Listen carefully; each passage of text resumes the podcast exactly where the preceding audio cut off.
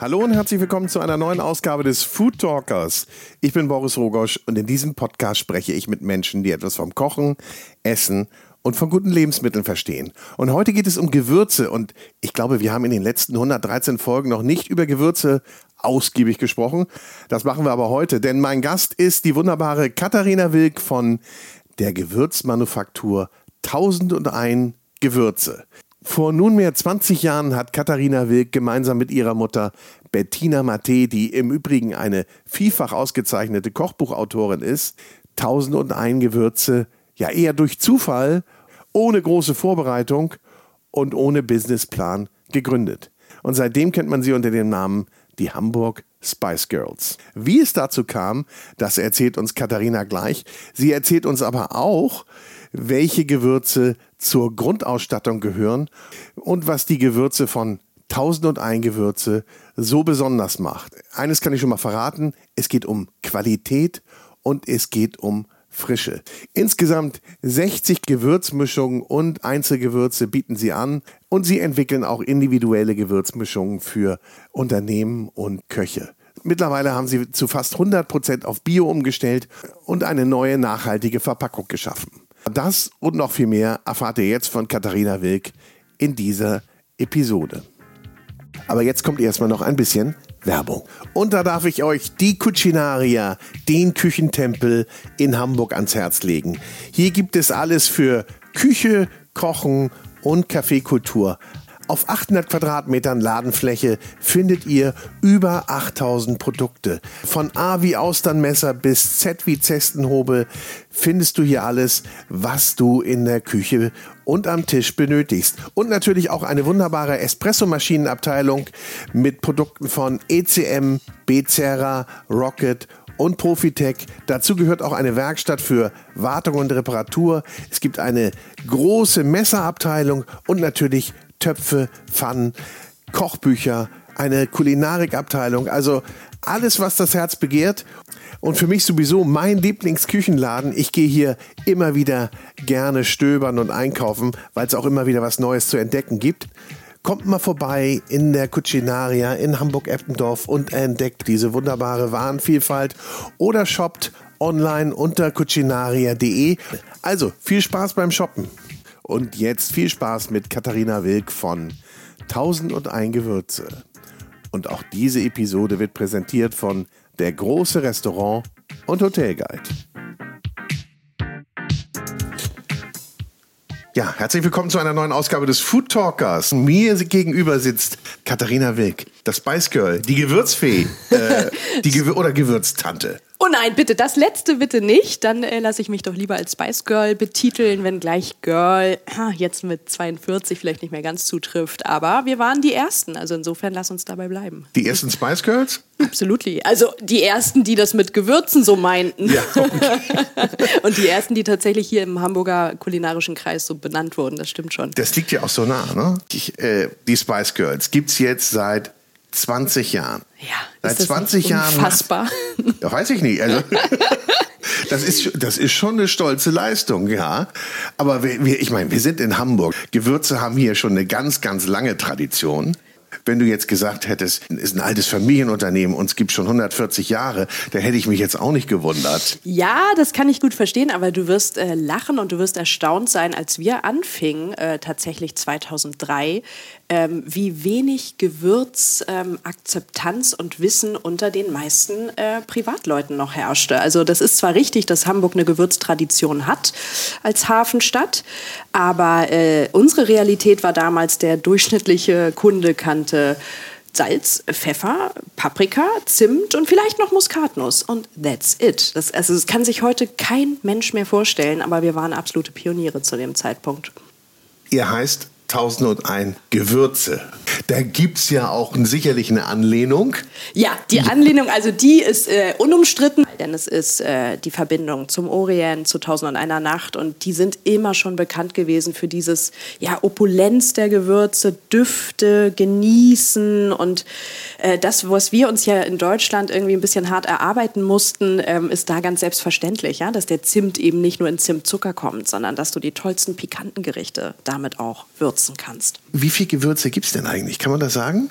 Ja, es sind Hunderte, das kann man sicherlich sagen. Also wir haben an Rohstoffen in der Manufaktur ja, um und bei 150 unterschiedliche Arten und das ist noch lange nicht alles, ne? aber es ist schon ein großes Portfolio und auch da geht ja die Frage los, was bezeichne ich als Gewürz? Ne? Also ist es das, was wir so klassisch kennen oder bleibe ich bei der Definition es sind getrocknete Pflanzenteile, die die Aufgabe haben, ein Gericht in seinem Geschmack entweder zu unterstreichen oder überhaupt erst spannend zu machen. Und ich finde, dann darf man es auch weiterfassen. Also für mich gehört dann eben auch eine Kakaobohne dazu und die unterschiedlichsten Beeren und ähm, ja, ja manchmal ist das Feld natürlich riesig. Aber so im, im strengeren Sinne, per Definition, ist Salz ein Gewürz? Nein. Salz nee? ist ja keine Pflanze, es ist ein Mineral. Also, also es muss immer pflanzenbasiert ja, sein? Ja, definitiv. Mhm. Okay. Aber ich würze mit Salz. Du salzt mit Salz. Ja? Okay. Ja, es, muss ich doch mal drauf achten. Salzig nur mit Salz, ja, ja. Definitiv. Und das ist ein ganz wichtiger Punkt. Da kommen wir bestimmt später im, im Verlauf unseres Gespräches nochmal dazu. Denn das ist leider in den Köpfen so drin. Und das ist auch etwas, äh, was ich eben im Bereich der ähm, Wettbewerber sehe.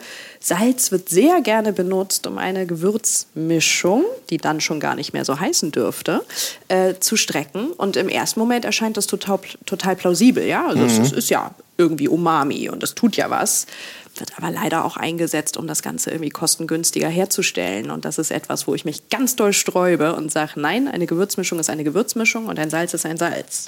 Okay, da bist du aber jetzt vielleicht ein bisschen kleinlich, weil ich würde sagen, dem, dem Verbraucher ist es ja eigentlich egal, wie es heißt. Und das ist schade. Oder? Das ist total schade, dass es ihm egal ist, weil das Zweite, was da gerne mit reinkommt, ist Zucker. Und das finde ich mittlerweile echt erschütternd, wenn du mal auf Produkte, und das geht durch die Bank wirklich, geh in den Supermarkt und mach die Handbewegung, die bei jedem Leben Lebensmittel die wichtigste ist, dreh einmal mhm. um die Hälfte und guck wirklich ins Kleingedruckte.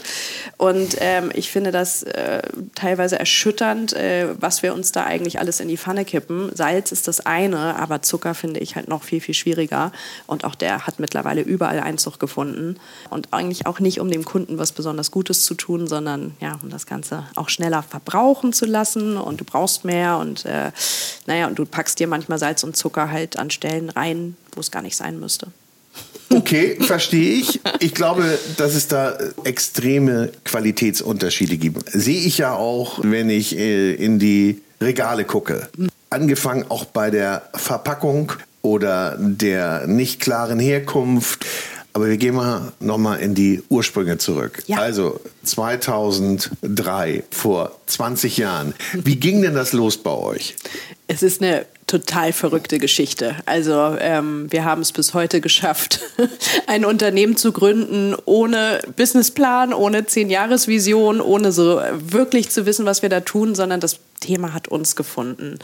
Ich muss ein bisschen ausholen. Ähm, meine Eltern haben eigentlich im ersten Berufsleben mit großer Leidenschaft äh, Zeichentrick und Knettrick für Kinder gemacht. Ja. Und der eine oder andere Zuhörer, der so ich sag mal, mindestens mein Alter hat, der kennt sie ganz bestimmt noch, die Knetfiguren aus der Sesamstraße.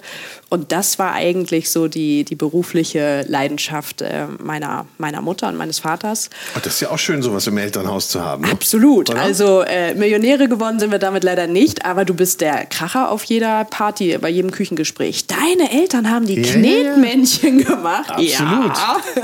Nein, es ist was Schönes. Ähm, und äh, es gibt auch viele Parallelen, nicht nur die Leidenschaft, auch das Handwerk und äh, die Liebe zum Detail sich eben in dem beruflichen Feld auch wiederfindet. Jedenfalls war das etwas, was sie viele Jahrzehnte mit großer Freude gemacht haben, dessen Zeit aber leider irgendwann zu Ende ging, weil einfach sich die Technik überholt hat, weil viel animiert wurde, viel aus dem Ausland kam. Und schweren, schweren Herzens mussten sie ähm, die Firma dann aufgeben und das war zu einem Zeitpunkt, ich stand kurz vorm Abitur, meine Mutter war Ende 40 Und äh, das war nicht schön. Das war natürlich auch wirtschaftlich nicht schön. Mhm. Und meine Mutter ist aber eine Kämpferin und äh, saß da und sagte, naja gut, ich habe mal Grafikdesign studiert, am Zeichenbrett gelernt. Also da brauche ich nicht drauf bauen, dass mich jetzt irgendeine Agentur einstellt. Nee, Zeichenbrett war nicht mehr. Überhaupt nicht. Aber was hatte sie? Sie hatte einen wahnsinnig kreativen Kopf. Äh, sie hatte äh, immer ein Fable gehabt für gutes Essen und für Gewürze. Also sie äh, erzählt gerne, dass sie bereits als Studentin ihre Spiegeleier mit Curry äh, veredelt hat und so weiter. Und sie hatte die Idee, naja, meine Zielgruppe waren die letzten äh, 30 Jahre Kinder, also mache ich doch ein Kochbuch für Kinder. Also eigentlich ging damit alles los. Ah, so ging das los, ja, aber naheliegend naheliegend und jetzt, dann, jetzt wirst, du, jetzt wirst du lachen. Meine Mutter hat in den letzten 20 Jahren, sie ist jetzt, warte, bei Kochbuch Nummer 46 ja, aktuell. Ja, ich habe das gesehen. Das ist verrückt, ist, ja. ne? es ist verrückt. Und jetzt, glaubst du, es ist ein einziges für Kinder dabei? Nee. Nein. Also es, es, war, es war wirklich ein bisschen verrückt. Sie ist dann mit ihrem Konzept äh, vorstellig geworden bei Gräfe und Unzer in München und äh, die fanden das ganz toll, aber die haben sich nicht so richtig an die Zielgruppe Kinder getraut und haben da so ein bisschen hm, verhalten reagiert. Und sie sagte damals, ja, ich habe aber noch eine zweite Idee. Ne? Und sie hatte dann noch was aus, aus der Tasche gezaubert. Und das war tatsächlich schon ähm, es wurde ein Ratgeber, der hatte den, ich sage immer, etwas unsexy Titel Rezepte unter 1,50 Euro. Das klingt jetzt erstmal ein bisschen verrückt, aber es war die Idee, damals, das Jahr 2000, ja, der Euro kam, mhm. die Menschen, ein bisschen Parallelen zu heute. Alle hatten irgendwie Sorge, alles wird ja. teurer und oh ja. Gott, oh Gott, was passiert? Was machst du, wenn du dich weiter gut ernähren willst? So, du verzichtest dann vielleicht mal auf das Filetsteak und auf das Sushi und sagst, okay, ich kaufe mir eine richtig gute Basis, eine tolle Pasta, ein tolles Gemüse guten Basmati-Reis und ich würze ihn immer wieder neu entspannt. Und das war genau ihre Kerbe. Und äh, dann hatte es einen völlig pragmatischen Grund, warum sie die ersten Gewürzmischungen entwickelt hat. Du hast bei einem Kochbuch halt nur ein bestimmtes Kontingent äh, an Zutaten, sonst werden die zu lang, die Listen. Mhm. Wenn du von zwölf verfügbaren Plätzen acht Gewürze hast, schwierig. Was willst du da noch kochen? Also hat sie einfach eine Gewürzmischung reingeschrieben und dann hatte sie eine. Genau, sie hat sich erste Gewürzmischung selber ausgedacht, hat die in Teelöffelrezepturen veröffentlicht, dass die Menschen Menschen, die halt nachbauen konnten. Okay. Und hat dann genug Platz gehabt äh, für die anderen Steps. Und ja, ähm, absolut. Und so ging das Ganze los. Da wussten wir immer noch nicht, dass wir mal eine Gewürzmanufaktur gründen würden. Aber sie wollte dann gerne natürlich, dass, ähm, also der, der erste Ratgeber lief klasse. Der Verlag hat ein zweites großes Projekt mit ihr gemacht. Das wurde Würzen. Und dann äh, ja, ist sie damit zur Zeitschrift Brigitte gefahren, in der Hoffnung, dass eine kleine Kochbuchrezension mhm. zum Erscheinen. Und jetzt sind wir tatsächlich im, im Gründungsjahr, äh, Mitte 2003 war das. Sie hatte dort diesen Termin und sie hatte die ersten Gewürzmischungen in Reagenzgläschen dabei. Das Universum wollte, dass das Gläschen mit dem persischen Rosengewürz in der Handtasche kaputt ging. so. Und sie saßen also wie wir beide jetzt an einem Tisch und warfen der Ideen Raum zusammen. Duftete? So war's. Und die waren, die waren die ganze Zeit, was, was ist das? Was ist das? Und ihr war das so, ja, ja, und ihr war das natürlich ein bisschen unangenehm, weil das ja nun irgendwie ein Malheur war. Aber so kam die auf dieses Thema Gewürzmischung. Und da ist die Redaktion so drauf angesprungen, dass die gesagt haben, okay, Frau Matte, das Buch erscheint im März 2004. Wir haben jetzt neun Monate Zeit. Äh, wir machen eine große Strecke bei Ihnen zu Hause. Zehn Seiten Food Story in Ihrer Küche. Toll. Aber kleine Bedingung ist, die Leserinnen der Brigitte möchten dann die Gewürze ja nicht lesen, die möchten ja damit kochen. Trauen Sie sich denn zu, einen Vertrieb auf die Beine zu stellen? Und meine Mutter, tapfer wie sie ist, sagte, ja neun Monate Zeit. Richtig, ja klar. Locker. Kommt nach Hause, ruft den Familienrat ein und sagt, es ist jetzt ein bisschen wie eine Schwangerschaft, neun mhm. Monate. Und irgendwie müssen wir es hinkriegen. Und ehrlicherweise, wir waren komplette Quereinsteiger. Ja, ich war frisch als junge Redakteurin beim Heinrich Bauer Verlag in Hamburg beschäftigt. Meine Mutter hatte auch, also natürlich das Gewürz-Know-how, aber nicht das Kaufmännische. Aber wir haben halt die Chance gesehen und wir wollten dieses Buch pushen.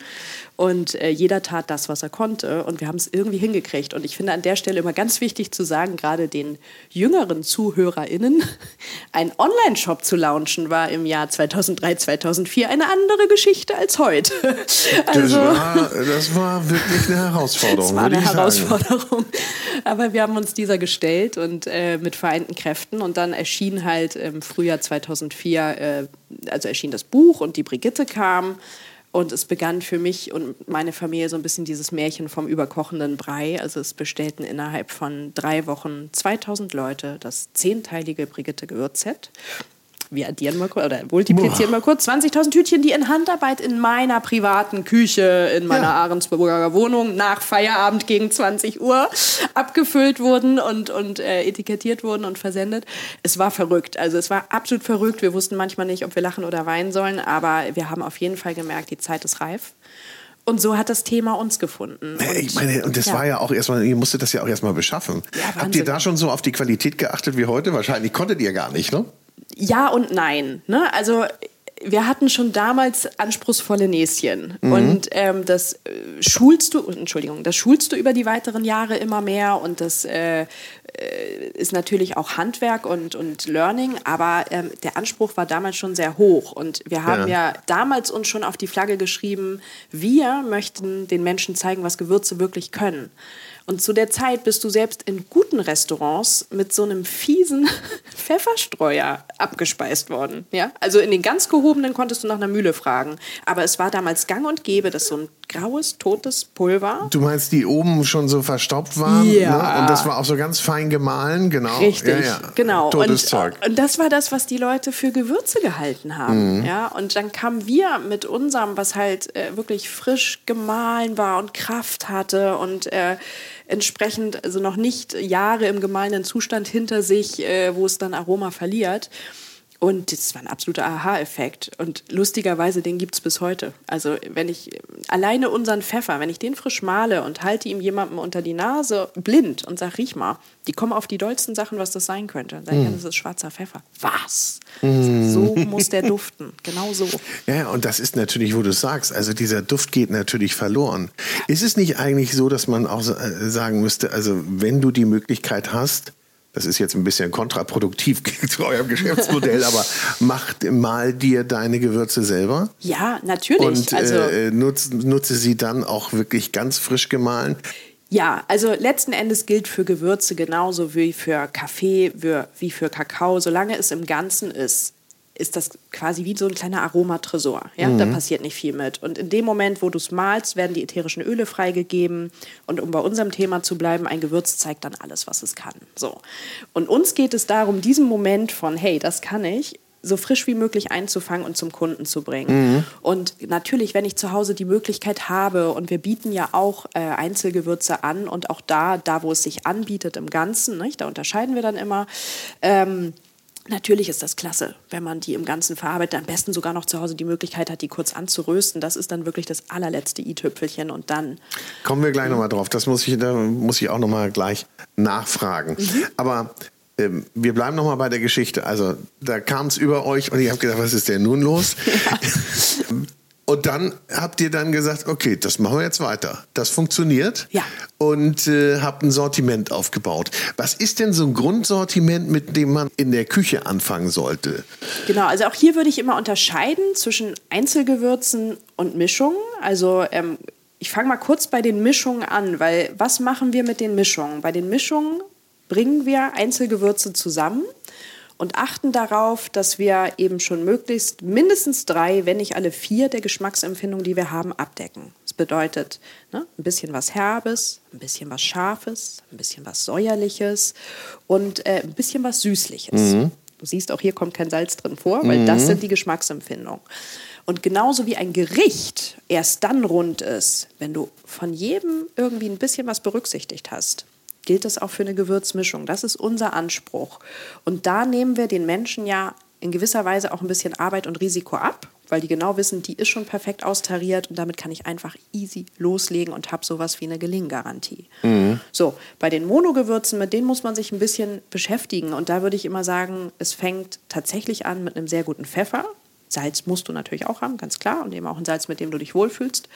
Ähm, und dann zur Grundausstattung für mich gehört also mindestens ein guter Paprika. Ich würde schon immer sagen, einen äh, fruchtigen und einen leicht geräucherten, weil du mit dem geräucherten so viel machen kannst. Du kannst halt auch bei Dingen auf, auf äh, Speck oder so verzichten, weil mhm. du dieses ähm, Deftige darüber rankriegst. Okay.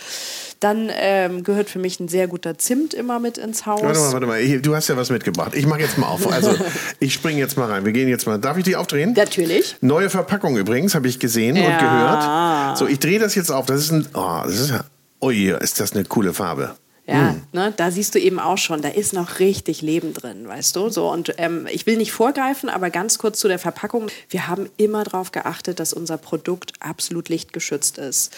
Und auch wenn die KundInnen sich wünschen, es zu sehen, den Wunsch kann man ja nachvollziehen. Aber man muss sagen, Gewürze haben zwei natürliche Feinde, das sind Licht und Feuchtigkeit. So und deswegen wirst du in unserer Verpackung nie ein Sichtfenster finden, wenn es sei denn, es ist was wirklich im Ganzen bei einer Pfeffermischung geschenkt, das, die kann das ab. Ne? Ähm, und du wirst auch keinen Streuer finden, weil auch der erscheint nur auf den ersten Blick praktisch und auf den zweiten, wenn wir ganz ehrlich sind, was passiert? Feuchtigkeit kann in die Verpackung reingehen und unter Umständen nicht wieder den Weg rausfinden. Und dann kannst du wirklich riskieren, dass ein Gewürz mal verdirbt, was eigentlich sehr, sehr selten passiert. Wie lange ähm, ist denn jetzt so ein, äh, hier, ich habe ja immer noch Paprika geräuchert in der Hand. Ich bin übrigens, übrigens überhaupt kein Fan von Paprika geräuchert. Aber es riecht gut. Es riecht auch nicht zu intensiv.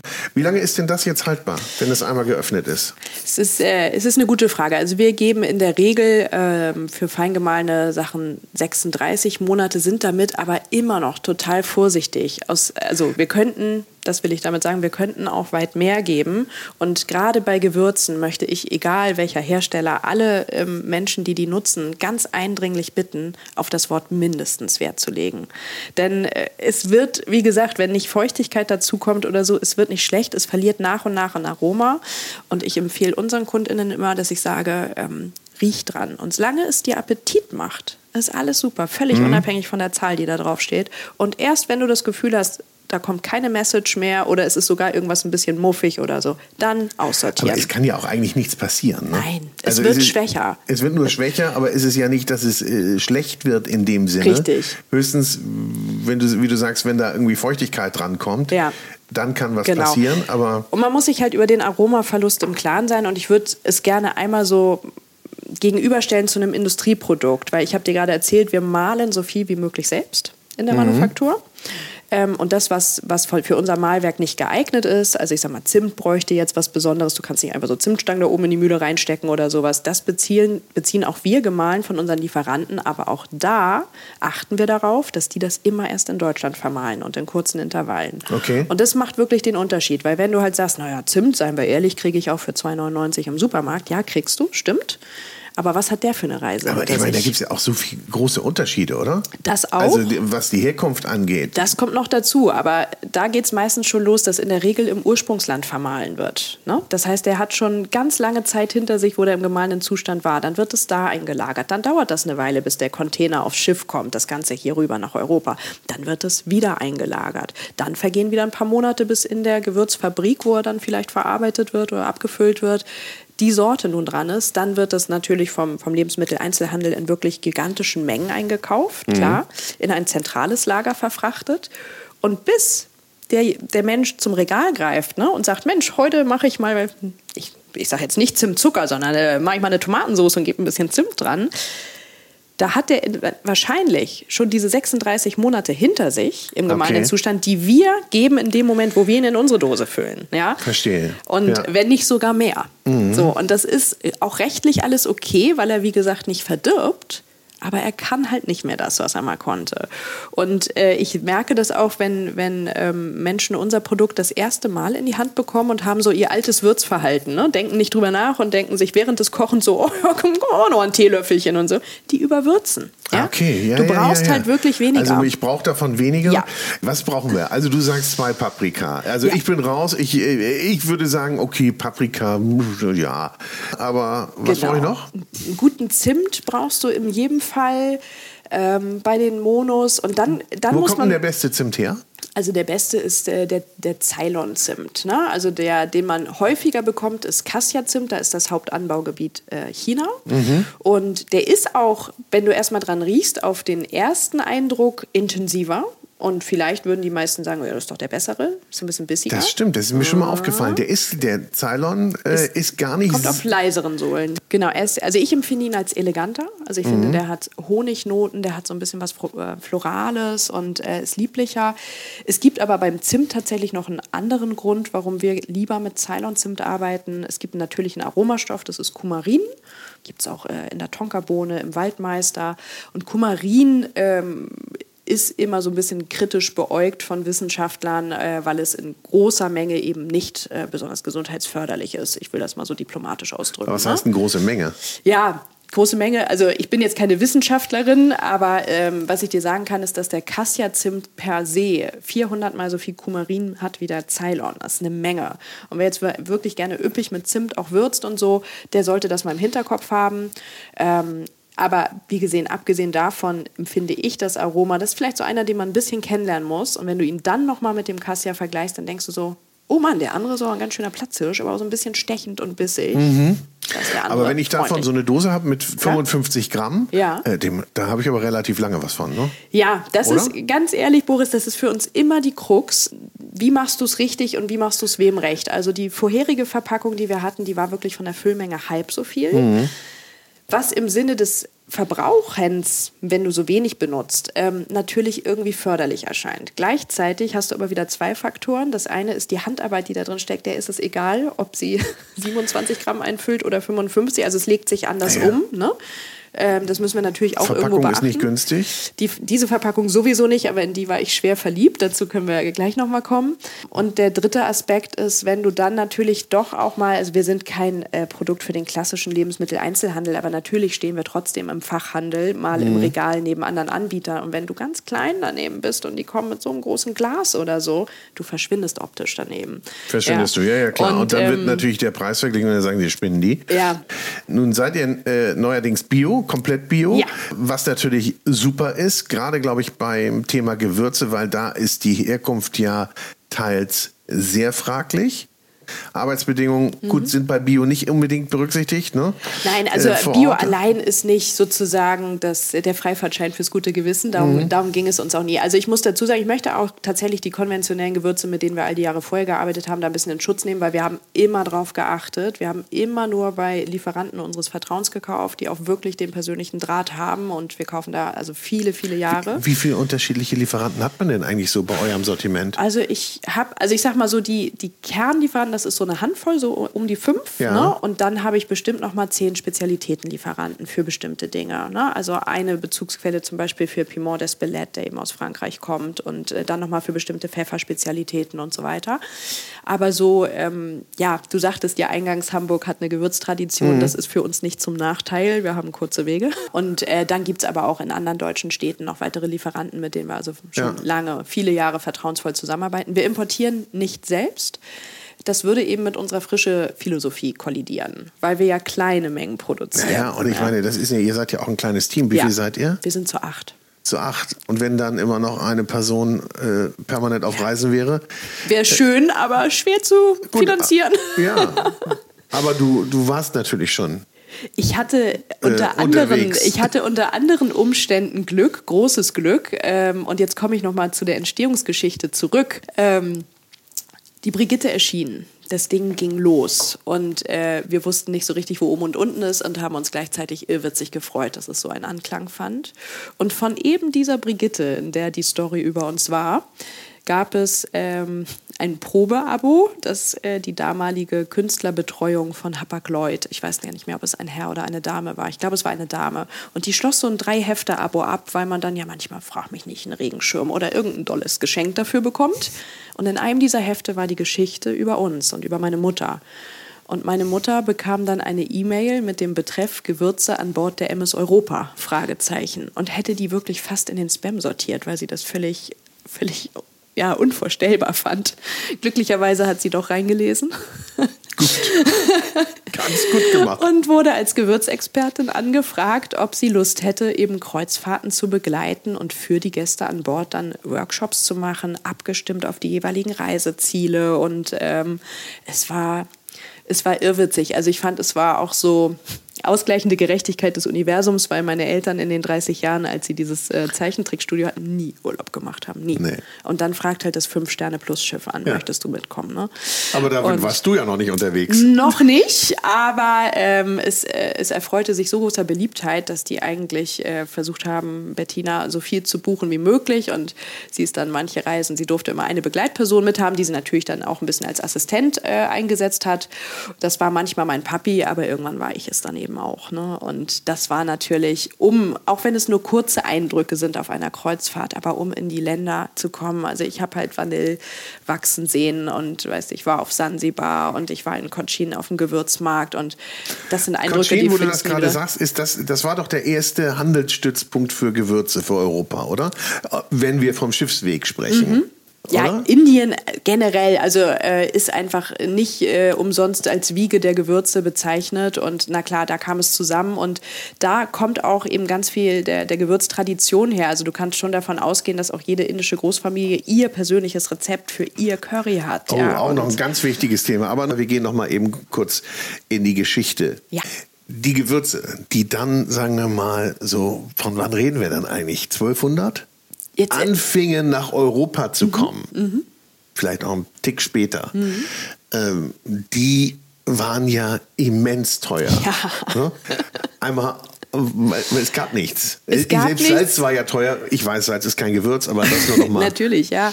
Naja, es war, also klar, sie, sie hatten einen immens langen Weg und nun musst du dir vorstellen, dass auf diesem langen Weg, der ja auch wirklich mit, mit Eselchen und Packtaschen bereist wurde und noch nicht wie heute irgendwie mit Containern, mit Schiff, oh. mit OPS, mit ja, oder whatever. selbst wenn es mit dem Schiff war, es musste selbst ja um dann, Afrika rum. Richtig, also und viele sind nicht angekommen. Genau, und dann nicht? haben unterwegs auch genug pfiffige Leute die Hand aufgehalten. Ne? Was meinst du, was da für Zölle erhoben wurden ja. und was sich auch für Geschichten und ähm, ja Anekdoten äh, darum ranken, warum jetzt etwas so teuer ist? Also da, da könnte könntest du abendfüllende Geschichten ähm, erzählen. Ähm, nee, es war so, Gewürze waren eine absolute Kostbarkeit. Es gab Zeiten, da wurden sie mit, mit Silber oder Gold aufgewogen. Also somit können wir uns schon glücklich schätzen, dass sie heute so erschwinglich sind. Ähm, und trotzdem finde ich immer noch, jeder, der gerne isst, also jeder, der gerne kocht sowieso, aber schon jeder, der gerne isst, der sollte sich mal die Frage stellen, was wären wir denn ohne Gewürze? Würde ich jetzt sogar stellen die Frage, und wenn ich jetzt mal so einen aktuellen Trend aufgreife und sage, also wirklich sich nur dessen zu bedienen, was in deiner Umgebung wächst, also mhm. dann dürften wir ja nur mit, was hättet ihr da im Sortiment? Tischspitzen wahrscheinlich. Ja, ne? genau. Ein bisschen äh, Thymian aus Thüringen könnte ich dir mit ins Thymian werfen. Aus Thüringen, so, ein bisschen Bärlauch. So, und dann ja, Kräuter genau. halt. Ne? Ja, ja, und dann wird es halt schon, halt schon dünne. Genau. Aber das, den Trend haben wir ja. Ja, aber auch da finde ich, muss man eben ein bisschen den, den, ja, Mensch, ja, den Verstand einsetzen lassen. Es ist so, also es nützt nichts. Ich kann keinen tollen Pfeffer in der Lüneburger Heide anbauen. Ja, wir haben hier nicht das Klima. Ich kann auch keinen tollen Kaffee hier anbauen. Also ich bin auch ein großer Freund von Regionalität und kurzen Wegen. Ähm, und das äh, setze ich um bei, bei Gemüse, bei dem wenigen, aber guten Fleisch, was ich mir manchmal gönne. Ähm, da gucke ich genau hin und mhm. äh, finde das nicht schön, wenn meine Zucchini schon eine halbe Weltreise Reise gemacht hat, ich sie aber eigentlich auch, also je nach natürlich auch Jahreszeit, ähm, regionaler hätte beziehen können. Ähm, aber bei Gewürzen da finde ich es legitim. Also letzten Endes ähm, muss man sich ja auch nicht mehr geißeln als, als nötig und sagen, naja gut, weil die jetzt aber eben teilweise aus Indien, teilweise aus, aus äh, China, Indonesien und so weiter kommen, darf ich sie nicht benutzen. Man muss es doch ein bisschen ins Verhältnis setzen, wie mit allen Dingen. Und äh, dann lieber darauf achten, kommen sie auf eine gute Art und Weise zu uns. Also wissen die Lieferanten, bei denen ich kaufe, so ein bisschen was drüber, äh, mhm. setzen die sich damit auseinander. Naja, ja. und ich meine, es ist ja auch immer das Thema, wenn wir das so dis weiter diskutieren würden, würden wir immer sagen, gibt es einen Ersatzstoff? Ja, gibt es einen Alternativstoff und den gibt es halt in vielen Fällen, wie du sagst, nicht. Nein, ne? nein. Ähm, also den Thymian aus Thüringen oder den ich auch im eigenen Garten ziehe. Na klar. Ne? also bei ja Kräutern mal, ist es durchaus möglich. Bei Kräutern möglich. ist es natürlich auch nochmal eine Sache, die man gut machen kann. Absolut, aber ich sag mal, nehmen wir mal Pfeffer als Beispiel. So, der hat es eben gerne so ein bisschen auch tropisches Klima. Der hat es tagsüber gerne sehr warm und auch so ein bisschen feucht warm. Der hat es nachts aber auch gerne kalt das können wir hier so nicht darstellen und das ist ja auch in Ordnung. Also ich meine, letzten Endes sind Gewürze doch auch deshalb so faszinierend, weil sie uns ja den Geschmack der Länderküchen ermöglichen und dafür müssen sie auch ein bisschen reisen, anders geht mhm. das doch gar nicht. Nee, ich, ich, bin da bei dir und auch wenn wir, wie wir das eben schon getan haben, in die Geschichte schauen, die haben sich ja auch schon vor vielen hundert Jahren etabliert, viele Gewürze. Ja. Und äh, wenn du dir Kochbücher anguckst von vor oder Aufzeichnungen von vor drei, vierhundert Jahren, da finden sich ja auch schon ganz viele exotische Gewürze, wo du denkst, wo haben die das Zeug denn ja. her? Ja. Bevor ich die Frage aber vergesse, was ist denn das teuerste Gewürz eigentlich? Nach wie vor Safran. Nach wie vor, ja. ja. Und das erklärt sich auch ganz einfach. Also ähm, für die, die das vielleicht noch nicht gehört haben, Safran sind die Blütenfädchen einer bestimmten Krokusart, Crocus sativum. Und es ist wirklich pro Blüte sind es drei oder vier Fädchen. Und die kannst du nur wirklich ja, noch nicht mal per Hand, also ja, per Hand sowieso, aber mit Pinzette. Es ist wirklich richtige Feinarbeit. Ernten natürlich auch zu einem gewissen Zeitpunkt, dann ist das Trocknungsverfahren, dir schrumpft das alles zusammen. Also um ein Kilo erstklassigen Safran rauszubekommen, musst du zwischen 120 und 150.000 Blüten. Ja, es ist, ne? okay. ne? Und deswegen an alle nochmal die Warnung, wenn ihr im Urlaub seid und jemand läuft mit einem rötlich gemahlenen Pulver hinter euch hier und erzählt, das sei Safran und you're my friend and only five dollars ihr könnt dem eine Freude machen und das kaufen.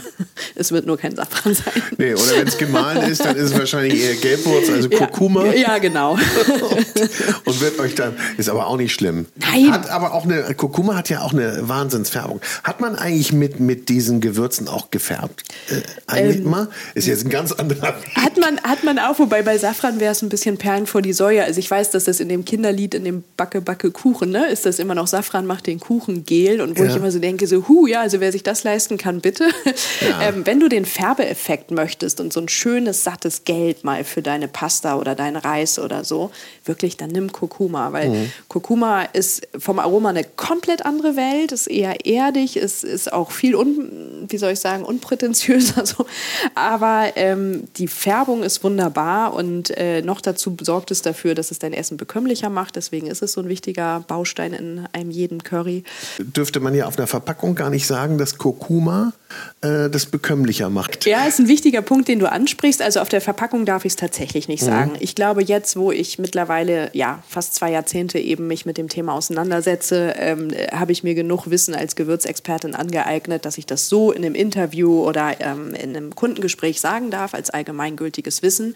Aber es ist richtig, also als Hersteller dürfen wir wirklich immer nur auf das Geschmackliche gehen, äh, auf die Anwendung, ähm, aber nicht auf mögliche Heilwirkungen, weil da mhm. könnten wir große Probleme bekommen, weil wir ja keine Mediziner sind. Aber durchaus sagt man ja diesen vielen Gewürzen eine Heilwirkung nach. Ja, und auch ja? mit Recht. Mit, und mit, mit Recht, Recht ja. ja. Und sie galten ja, und sie wurden ja auch lange Jahre so oder Jahrhunderte so angewendet. Ne? Ja, und ich meine, äh, ganz, ganz naheliegend, äh, nimm mal den Ingwer oder jetzt also Kurkuma, die sind ja miteinander verwandt, Gelbwurz und Ingwer, nicht? Und äh, jetzt, als wir diese große Infektwelle gerade hatten, hier, ähm, jeder weiß das und kocht sich Ingwer auf oder macht sich eine goldene Milch und so. Also es tut auch wirklich gut. Und würdest du auch sagen, Ingwer in Pulverform und, und auch Kurkuma in Pulverform hat auch noch eine Wirkung? Ja, ich habe jetzt leider unseren Ingwer nicht mit dabei. Den bringe ich dir nächstes Mal, weil das ist so ein Produkt, auch da wieder, wenn du ihn halt in dieser hohen Qualität beziehst, da gibt es große Unterschiede.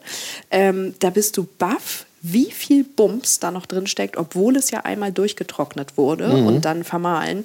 Ähm, der hat irrsinnig viel Kraft noch. Wie, aber klar, wenn du dir zu Hause jetzt einen Aufguss machst und mittlerweile muss man ja sagen, kriegst du Ingwer ja äh, wirklich im gut sortierten Supermarkt. Das sah aber vor zehn Jahren anders aus. Das stimmt, hm? das stimmt. So, zurück zu unserer Gesprächslinie. Ähm, wir haben jetzt Paprika als Must-Have schon mal äh, einsortiert. Bin ich nicht ganz so bei, aber ich folge ja der Expertin. Weißt du, Boris, ich lade dich mal auf mein Gulasch ein und dann okay. reden wir über Paprika. Genau, also Paprika haben wir. Ja. Äh, am besten zwei, bleiben wir mal bei einer. Mhm. Äh, wir wollen ja äh, uns auch jetzt hier nicht übernehmen. Nein, na klar. Und ähm, was hatten wir dann? Äh, Zimt? Ja, genau. Also ich finde, das, das Lorbeerblatt sollte in der Grundausstattung das mit dabei sein. Lorbeerblatt? Ja, voll. Okay. Absolut. Ja. Also ich habe jetzt gerade neulich wieder einen Steckrüben-Eintopf zu Hause gemacht, was ja wirklich eigentlich ein, ein, simples Essen ist, was tatsächlich ohne viel Gewürze auskommt. Ja. Aber so die zwei Lorbeerblätter, die müssen da drin baden, das ist gar keine Frage. Äh, und bei allen Eintöpfen, Eintöpfen würde ich die sehen. Ähm, und was ich von sagen wollte, ab jetzt muss man eigentlich schon so ein bisschen separieren, wie sind die persönlichen Vorlieben. Weil jemand, der sagt, ich mag wahnsinnig gern so in Richtung orientalische Küche. Ähm, dem würde ich jetzt natürlich Kreuzkümmel mit angedeihen lassen und eine Koriandersaat und so weiter. Aber wir haben doch noch gar keinen Pfeffer. Doch, Pfeffer hatten wir ganz zu Beginn. Salz und Pfeffer, sage ich, ist die, die absolute so, Basis. Okay, ja, ne? Also da müssen wir einfach. Und wenn du mich fragst, welchen? Ja, welchen? welchen? Wir haben jetzt hier. Ich habe dir einen spezielleren mitgebracht. Den kleinen Langpfeffer. Den ja. kleinen Langpfeffer ist auch. Lustig. Ja, es gibt den großen. Deswegen muss man das unterscheiden. Und äh, du wirst lachen, oh. der kleine und der große sind auch wirklich nicht nur in der Größe unterschiedlich, sondern komplett im Aroma. Was hast du jetzt in der Nase? Oh, was habe ich denn jetzt? Ich habe irgendwie. Was habe ich denn jetzt in der Nase? Ich muss mir mal einen rausnehmen. Mhm. Also ich hätte es jetzt erstmal gar nicht als Pfeffer einsortiert, mhm. sondern das ist irgendwie. Was ist denn das? Sag mal. Also tatsächlich. Darf ich da reinbeißen? Oder ist es gefährlich? Nee, gefährlich, nee, ein bisschen scharf, denn es ist ein echter Pfeffer. Also ihr könnt es jetzt nicht sehen, aber wir erzählen es euch gerne. Die Sieht sehen aus, aus wie eine kleine Raupe. Genau, kleine Raupe oder so ganz kleine Tannzapfen, hätte mhm. ich jetzt gesagt. Deswegen könnte man auch glauben, das ist wieder einer von denen, die als Pfeffer bezeichnet werden, aber kein echter Pfeffer sind. Stimmt aber nicht. Das ist die Rispe, die Pfefferrispe, die aus einer Laune der Evolution zusammengewachsen ist. Man kann wirklich die einzelnen kleinen Pfefferkörnchen erkennen. Und ähm, ich sehe, du bist hart im Nehmen, weil also Boris knabbert den hier gerade so weg. Das der ist nicht schlimm. Nee, also er hat, eine, er hat eine gewisse Schärfe, aber dieser wird auch tatsächlich als Schokopfeffer bezeichnet. Mm. Und deswegen der kleine Langpfeffer hat ein ganz doll schokoladiges Aroma. Der korrespondiert hervorragend mit einem kräftigen Rotwein. Mhm. Ich hatte auch so ein bisschen, ja, Kakaonote. Ja. Deshalb, und das, aber das konnte ich irgendwie nicht zusammenbringen. Es hat natürlich auch so eine Oh, jetzt geht's los. Jetzt kommt er. so, eine, so eine Tiefe, aber auch, ne, ich, muffig ist jetzt falsch gesagt. Erd, sagen wir erdig. erdig. Ja, erdig. hat es. Ich nehme muffig zurück, erdig. mein Vokabular muss noch geschult werden hier, was die Gewürze angeht. Der ist naja, aber toll. und, der, der, und der große Bruder, der, der große Langpfeffer. Darf ich das noch sagen? Der hat aber hinten, kriegt er aber auch noch so ein bisschen, hat er so eine ganz leichte Säure mhm. und natürlich... Ähm, Schärfe. Schärfe und das ist so äh, auf der Zunge fast so eine dieses elektrisierende, mhm. diese elektrisierende Schärfe, mhm. aber nicht schlimm. Nee. Es gibt einige, die, welcher ist das, der so richtig böse ist, so richtig elektrisierend ist? Das ist äh, Sichuan-Pfeffer. Sichuan-Pfeffer, genau. Und da muss man sagen, das ist zum Beispiel einer, der wird als Pfeffer bezeichnet, ist botanisch, aber keiner, ist eine Bucheckernart. So, aber das ist auch noch so, rührt noch ein bisschen daher, dass früher, weißt du, alles, was schon mal irgendwie Schärfe erzeugt hat, wurde erstmal, als die Leute das noch nicht so genau wussten, als Pfeffer bezeichnet. Und teilweise hat sich das das in den Bezeichnungen wirklich gehalten. Der Langpfeffer aber, wie gesagt, ist ein echter. Der große Bruder hat zusätzlich noch, also der hat nicht die schokoladige, der hat mehr so ein bisschen was Eukalyptusartiges, so was mhm. Ätherisches. Für die Grundausstattung, um dahin zurückzukehren, mein Haus- und Hofpfeffer ist Telly Cherry. Das ist ein schwarzer Pfeffer, der kommt von der indischen Malabarküste. Und Telly Cherry heißt der, weil der eben wirklich viel Frucht hat. Also da hast du neben der, der Pfefferschärfe hast du wirklich so ein bisschen Dunkelkirsche mit drin und Fruchtaroma. Und das ist mein, mein Leben geht nicht ohne den Pfeffer. Und der geht auch für alles. Irgendwann kannst du dich dann vom Sortiment her weiterarbeiten, reinarbeiten, genau. aber man braucht ja erstmal so eine Grundausstattung. Genau, und dem würde ich, also jemand, der, der Lust hat auf einen guten Allrounder, das ist der Telly Cherry für mich. Also Telly Cherry, eine Paprika, geräuchert, wenn ihr mögt, und Zimt, und Lorbeer. Lorbeer, ja, okay. Ja. Und nun? Genau. Und nun würde ich anfangen, wirklich ein bisschen zu separieren. Wenn jemand sagt, ich mag die orientalische Küche, dann würde ich sagen, du kannst nicht ohne Kumin und du brauchst ein bisschen Koriander mit dabei. Und so. Also Kumin ist Kreuzkümmel. Mhm. Ähm, so, wenn jetzt jemand sagt, das ist gar nicht meine Richtung, ich bin viel mehr mediterran unterwegs, so dann würde ich wirklich schauen, ähm, da kommt natürlich, äh, ist eine sehr kräuterlastige Küche. Bei Kräutern, wie gesagt, immer erstmal schauen, was kann ich frisch abdecken, was nicht. Ähm, ich würde jetzt nicht unbedingt jemanden einem gerebelten Basilikum ans Herz legen, wenn du die Möglichkeit hast, dir einen frischen Basilikum hinzustellen. Also da, ne, Beim Basilikum würde ich jetzt auch zum Beispiel sagen, der, der kriegt es auch nicht hin, nein, irgendwo da ranzukommen. Nein, also es ist okay, dass er in, in mediterranen Mischungen vorkommt. Da, da mhm. macht er wirklich seinen Job. Aber ich finde jetzt als Einzelkräuter betrachtet, würde ich immer den frischen vorziehen, tatsächlich, mhm. ja. Ähm, so, aber dann bist du zum Beispiel glücklich mit, ähm, mit einem milden, guten Chili. Guck mal, den hatten wir noch gar nicht. Also ein ähm, Chili muss mit in die Küche, egal ob man jetzt sagt, ich bin der totale Schärfe-Fan oder bitte nur dezent, weil das ist dann eine Frage der Dosierung und des Trainings.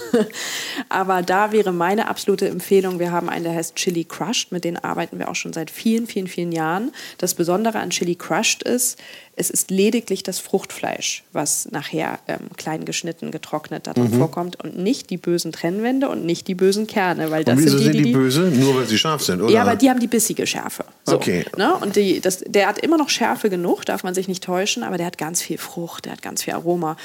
Also ein Chili braucht man. Ja, und, genau. Und da, ja, wie du sagst, gibt es extreme Unterschiede. Da muss man sich auch, glaube ich, äh, ein bisschen durch. Ein be bisschen beschäftigen, genau. Also erstmal ist Schärfe wirklich etwas, was so individuell empfunden wird. Mhm. Wir haben auch hin und her überlegt, immer mal wieder die Anregung bekommen, wollt ihr nicht bei euren Chilis so, keine Ahnung, wie so eine kleine Ampel machen mit kleinen Chilischoten. Eins ist ganz mild, fünf ist ganz scharf. Ich habe gesagt, ich lasse davon die Finger, weil du kannst gar nicht jeden Schärfegeschmack äh, treffen. Und das, wo ich vielleicht sage, da fühle ich mich wohl, kann, kann sein, dass du sagst, auf gar keinen Fall. Kann aber auch sein, dass du sagst, das ist viel zu schwach. Also, und jeder, also keiner hat Recht und keiner hat Unrecht. Klar, wer ne? misst denn das, ne? Genau, also deswegen muss man sich daran tasten.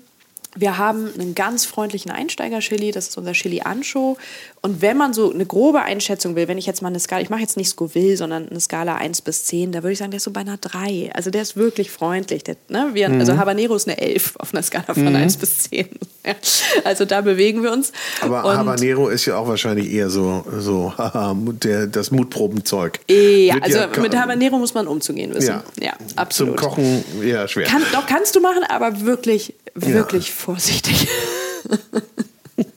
naja, und dann gibt es so den Cayenne-Pfeffer, auch wieder lustig. Ja. Ne? Kein Pfeffer, es ist ein Chili, aber gut, das gibt eine extra Geschichte dazu, warum er so heißt.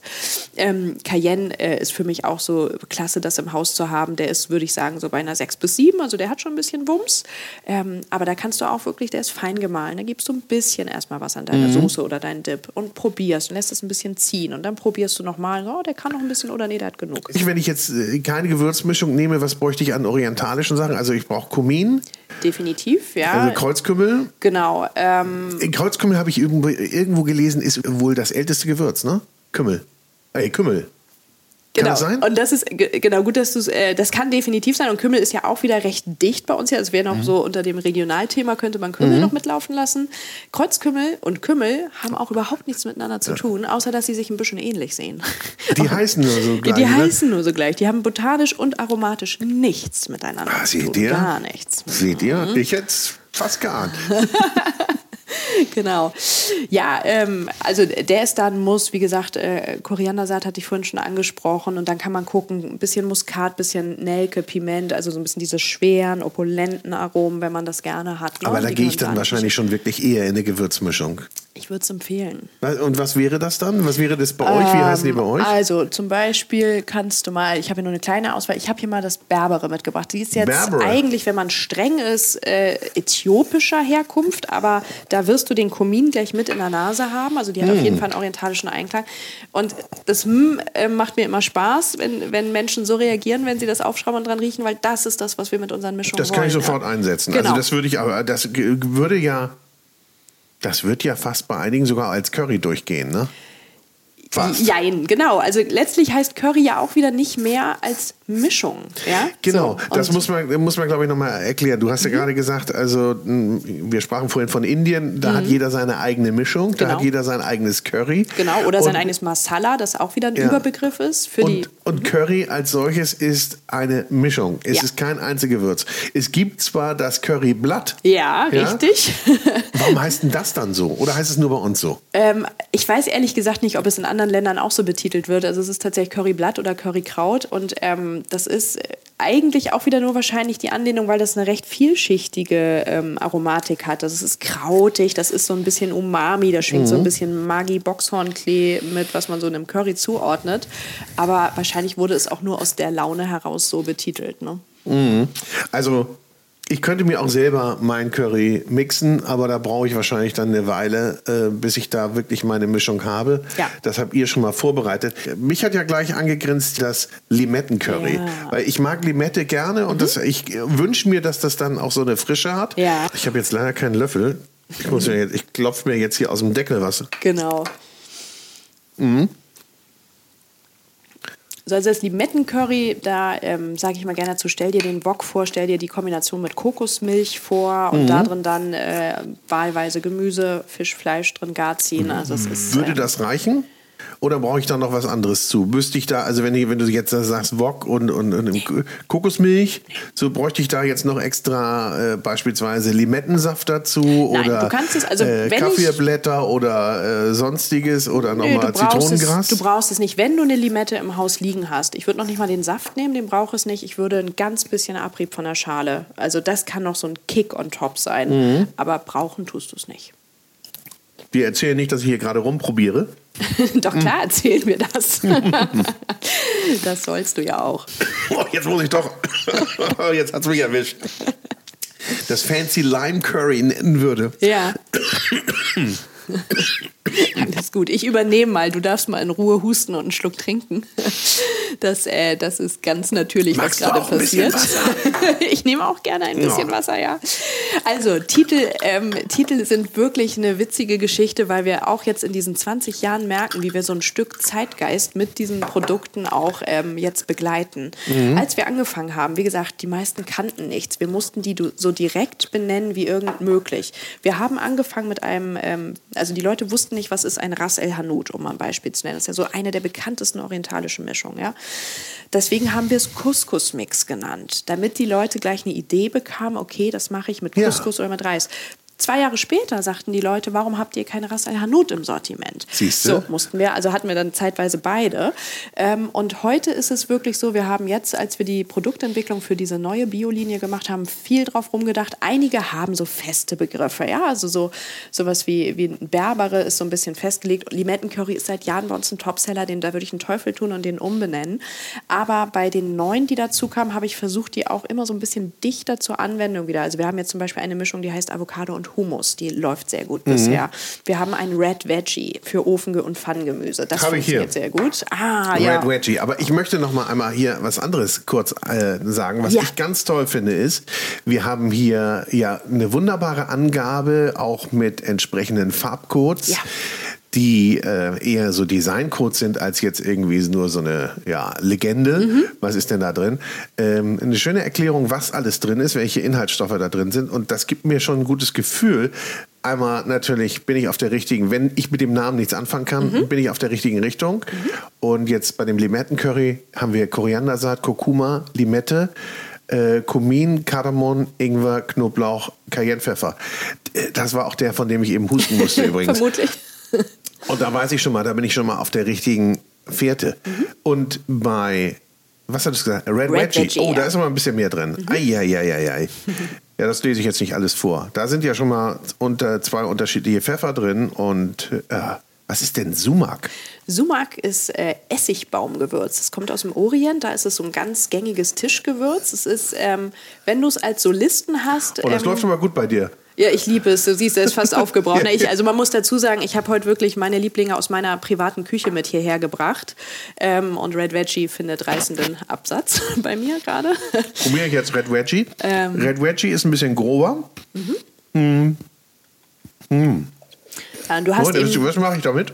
Also ähm, es ist wirklich mein, mein Gemüseliebling. Und zwar, also im Moment jetzt in der kalten Jahreszeit mache ich sehr, sehr gerne Ofengemüse. Also wirklich das, was gerade da ist. Ne? Sei es ein Kürbis oder sei es irgendwie Süßkartoffeln, Paprika, Zucchini-Pilze, zack, alles aufs Blech. rein, äh, ja, knallen und drüber. genau. Olivenöl, Wie bisschen viel nimmt man da, wenn man da so, so eine Auflaufform hat? So eine für Also drei so Personen, vier Personen? Genau, ich würde sagen, ich mache ein Backblech voll und dann würde ich sagen, lass mich mal überlegen, also so zwei Teelöffel würde ich jetzt nicht mit so einem Berg, sondern so ne, gestrichen. Und dann Öl dazu? Ja, Öl. Und was nimmst du für ein Öl?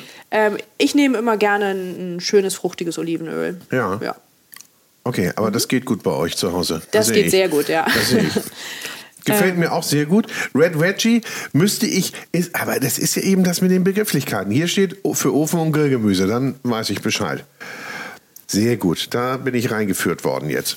Sind wir durch mit, unseren Grund, mit unserem Grundstock?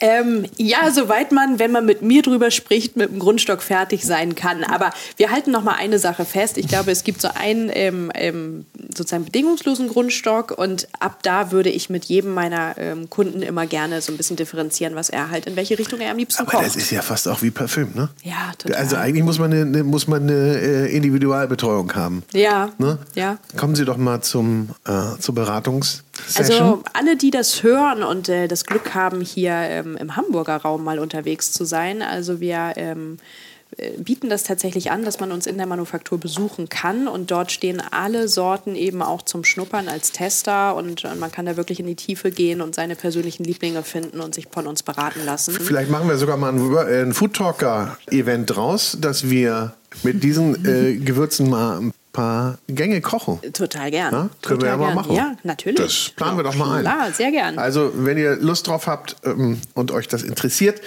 meldet euch einfach, dann stellen wir da eine lustige Truppe zusammen. Sehr gerne. Und Happy Potato haben wir dann, die hast du noch mitgebracht. Für Genau. Bratkartoffeln Wedges und Stampf. Ja, also das ist auch einer, der vorher unter Potato Spice. Der läuft aber nicht so gut hier bei dir. Doch, der läuft so gut, dass es schon die zweite Befüllung so. ist. Man muss hier so aufpassen. Ja, aber es ist wirklich einer der Topseller und ähm, ja, für mich auch eine Mischung, ohne die es gar nicht geht. Also, ja. ja. Ihr macht aber auch individuelle Mischungen auf Nachfrage. Ja, aber nur für äh, eine gewisse Größenordnung. Also, ja, ja das ne? ist ja klar. Weil also, tatsächlich manchmal Privatkunden auch ähm, fragen, könnte ich auch so mein ganz eigenes Curry und so und sage naja, also naja, prinzipiell möglich, ja, es wird nur Aber für die MS Europa macht ihr ja, was, ja, zum Beispiel. Ja, genau. ja oder mhm. für groß, größere Kunden, also mhm. größere.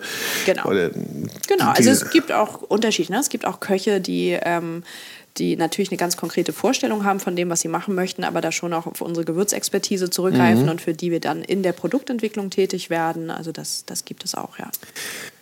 Ich möchte nochmal auf Currys kommen. Wie viele Currys ähm, habt ihr im Sortiment? Wir haben jetzt ein bisschen reduziert. Es waren, also ich habe es noch im Kopf, vor der Umstellung 14 und wir sind jetzt, glaube ich, bei 9. Ja. Das ist aber auch noch eine Menge, ne? Das ist immer noch eine Menge und das ist aber auch wieder so, da schlagen in meiner Brust so zwei Herzen, weißt du? Weil auf der einen Seite denke ich, Mensch, 9 ist für jemand, der damit gerade erst anfängt, schon nahe an der Überforderung. Für jemand, der in dem Thema drin ist der liebt die Spielarten, weißt ja. du so. Und das ist ja, du hast jetzt das Limettencurry hier und wenn du das ähm, schon mal jetzt vergleichen würdest gegen so ein unser, bei uns wäre das jetzt Curry New Classic, ne? also so ein richtiger Allrounder. Ähm, und äh, dann gibt es aber eben auch unterschiedliche Ausrichtungen wieder. Dann haben wir ein Tikka Masala, das ist eben wirklich rot und mild für den, das Gericht. Oder auch ein etwas schärferes rotes Thai Curry. Und aber da kann man eigentlich auch erstmal jedem sagen, fang erstmal an. Ja, ja, fang mit dem Klassiker an. Mit dem Klassiker und genau, beweg dich von da weg. Richtig. Und wie gesagt, solltest du noch mal die anderen dazu erwerben wollen, die halten ja relativ lange ja. in dieser wunderbaren dunklen Dose. Wie lange mhm. dauert so eine, so eine Entwicklung, Verpackungsentwicklung?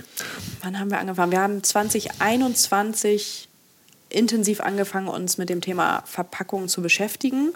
Und äh, mir war halt wichtig, dass wir nicht nur etwas finden, wo schon der optimale Licht- und Aromaschutz gegeben ist und was gut aussieht. Also, ne, muss man ja sagen, also es sieht einfach auch verdammt gut aus. Sieht super aus. Ähm, mir war aber auch der Aspekt Nachhaltigkeit wirklich äh, wichtig. Ich wollte ähm, weg von der Weißblechdose, die ich jetzt auch keineswegs verteufeln möchte. Die hat uns jahrelang einen sehr guten Dienst erwiesen. Aber ähm, wir sind ja, ne, wir entwickeln uns ja weiter und man guckt, was ist möglich.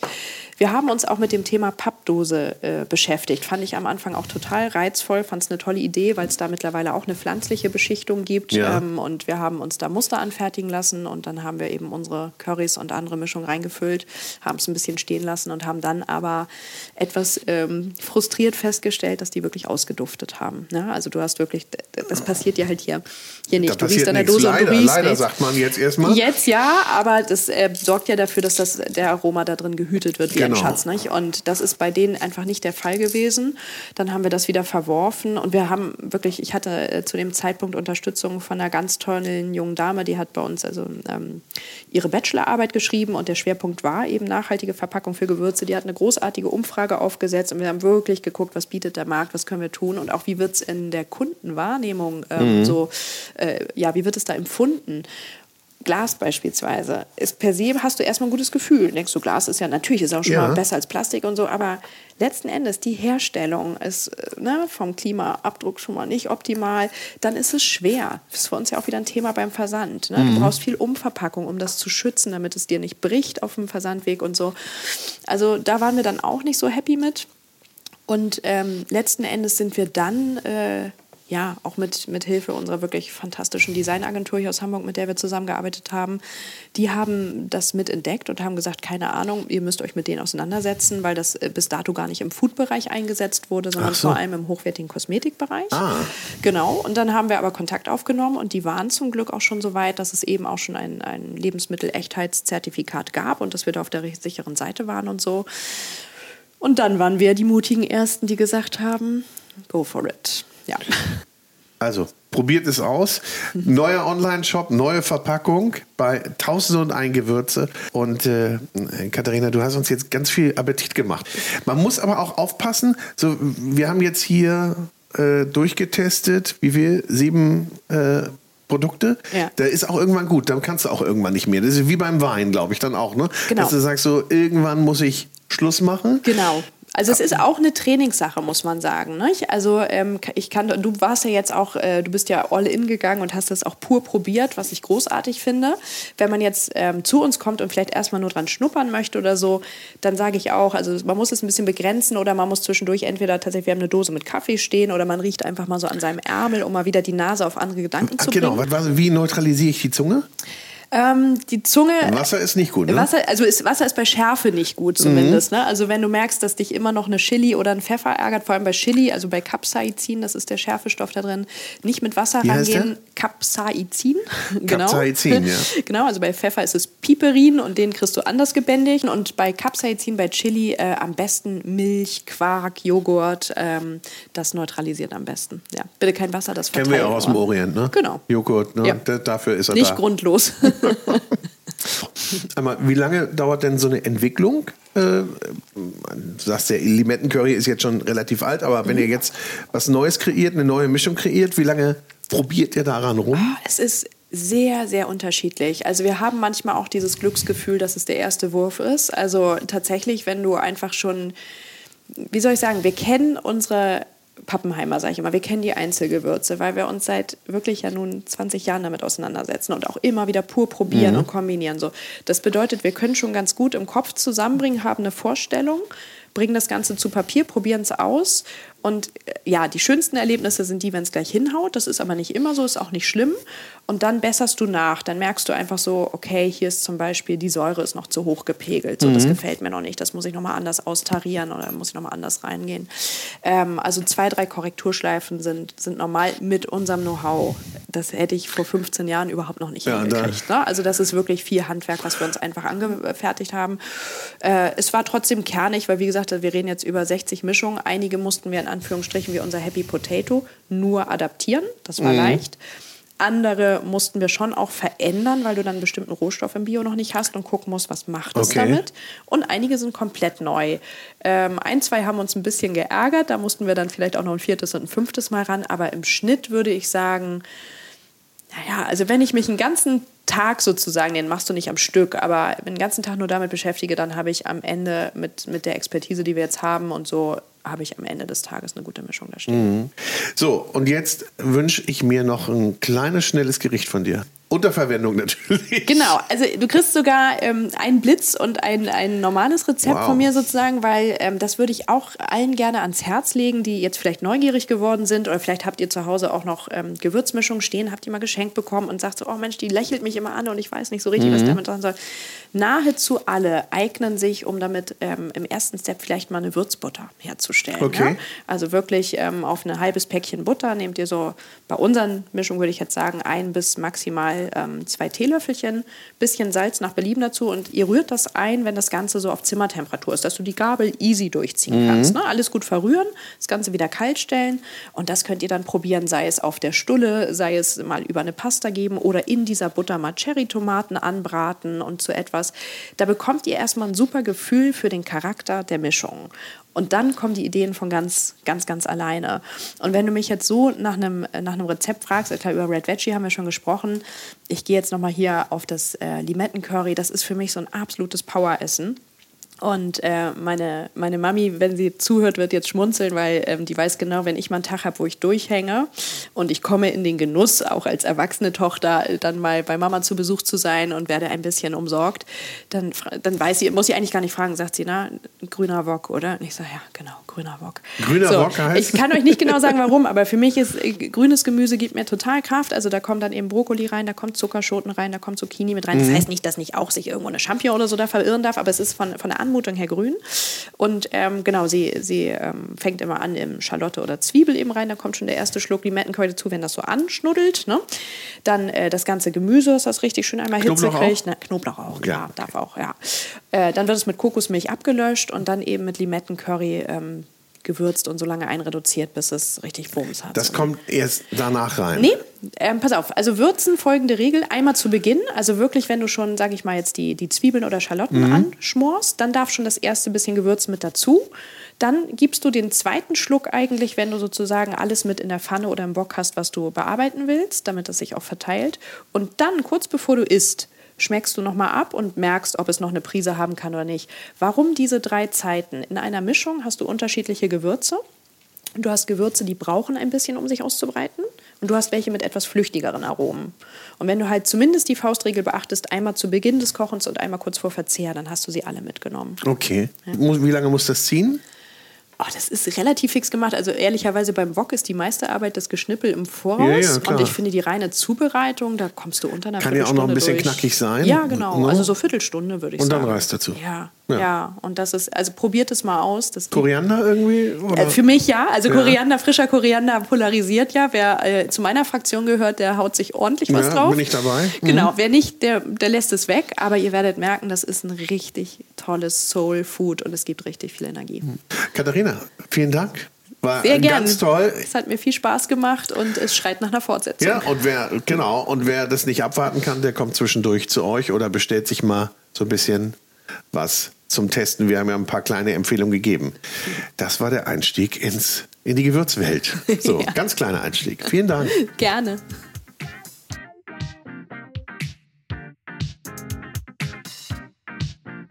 Und ich sage herzlichen Dank fürs Zuhören. Schön, dass du bei dieser Episode dabei warst.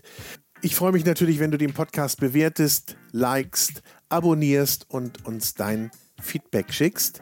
Und darüber hinaus ist es natürlich mir eine große Freude zu erwähnen, dass auch diese Podcast-Episode präsentiert wurde von der große Restaurant und Hotelguide. Ein Guide für Gäste mit Informationen und Inspiration, für Menschen mit Leidenschaft für kulinarischen Genuss. Und jetzt habe ich noch ein bisschen Werbung in eigener Sache. Es gibt nämlich einen neuen Podcast mit mir. Der heißt Vinyl und Wein. Und in diesem Podcast begrüße ich spannende Persönlichkeiten, die ihre Lieblingsplatten mitbringen und wir trinken dazu passende Weine. Ich spreche mit meinen Gästen über deren musikalische Meilensteine und über die Bedeutung von Musik in ihrem Leben. Also, wir hören uns bei Vinyl und Wein.